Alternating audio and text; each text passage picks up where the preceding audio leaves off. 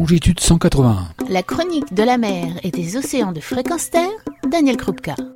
Bonjour, We Explore, c'est le nom de cette première chronique d'une série de trois, mais c'est aussi le nom d'un bateau, un voilier de course à vocation écologique, skippé par un homme exceptionnel, plusieurs fois vainqueur de la route du Rhum, que je vous propose de rencontrer comme j'ai pu le faire lors de l'expédition Wellway de l'association Longitude 180. Montez à bord avec moi. Je m'appelle Roland Jourdain, j'ai 59 ans. Une partie de ma vie, coureur au large. Enfin, c'est en tous les cas un des seuls métiers, en tout cas, c'est ma passion depuis très longtemps.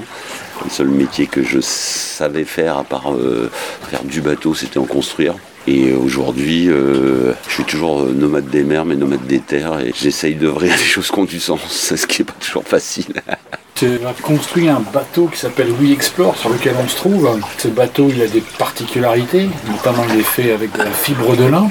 Comment ça s'est passé cette conversion? Ouais, alors écoute, effectivement, comment ça se fait qu'on se retrouve sur We Explore, donc qui est un catamaran de, 18 mètres, fait en grande partie en, fibre de lin, puisqu'il y a l'équivalent de plus d'un hectare de, champ de lin sur ce bateau. Prouesse technique, entre guillemets, c'est que en une seule pièce, tout le pont du bateau est réalisé en lin, donc ça représente euh, la, surface développée d'un terrain de tennis à peu près. Ça n'avait jamais été fait. Alors bon, c'est pas une lubie de hier matin, ça fait une quinzaine d'années que j'ai commencé à me poser des questions sur euh, l'emballement de notre système au sens large et surtout aussi moi ma propre pratique, ma propre passion, mon propre métier que je pensais être le plus vertueux du monde. Je suis parti dans la compétition, euh, dans la course au large parce que je pense que c'était un moyen pour moi d'aller derrière la ligne d'horizon, rester dans les grands espaces au sens euh, large. Et je suis tombé à une époque, euh, en fait, la fin des années 70, le début des années 80. On est dans une rupture technologique à plein de niveaux, mais au niveau des constructions et des conceptions de bateaux, il y a le monde du plastique qui nous rejoint, enfin le, le monde du composite. Alors on connaissait déjà la fibre de verre, il y avait déjà des bateaux construits en, fibre de verre, mais à ce moment-là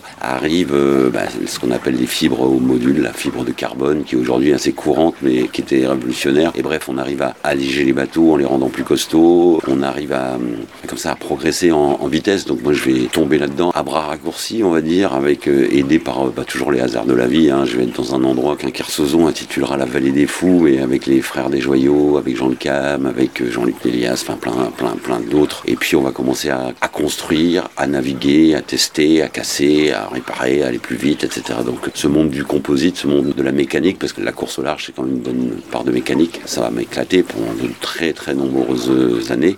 Et puis après, tout s'emballe aussi. Euh, tu penses qu'à accélérer quand tu es dans la compétition. Tu as les œillères du compétiteur, toujours aller plus vite d'une part, et surtout aller plus vite que le voisin, qui est quand même le, but du jeu. Euh, donc ça va continuer comme ça pendant une trentaine d'années. Et puis dans le milieu des années 2000, euh, je commence à me poser des questions sur, sur tout ça. Est-ce que est-ce qu'effectivement mon métier est, ce que je fais, est-ce que c'est vraiment en accord avec ce que je pense profondément? Est-ce que c'est parce que mes enfants grandissent? Est-ce que c'est Internet et l'afflux d'informations plus euh, sur la démographie mondiale, sur le trafic maritime que je vois de plus en plus euh, impactant, sur la pollution marine, sur euh, quelques déclics sans doute, le, cétacé que, je vais heurter avec beaucoup de dégâts dans le Vendée Globe 2008-2009. Enfin bon, je suis plus très droit dans mes bottes. J'ai envie d'essayer de faire quelque chose. Quoi, je sais pas en fait. et on va commencer, on va avoir l'opportunité donc avec mon équipe et Keros, qui est notre entreprise, une écurie de course au large, de faire le bilan carbone de notre activité. Essayer de comprendre ces chiffres, comprendre ce que c'est que cet équivalent CO2, cette analyse de cycle de vie. Enfin, c'est,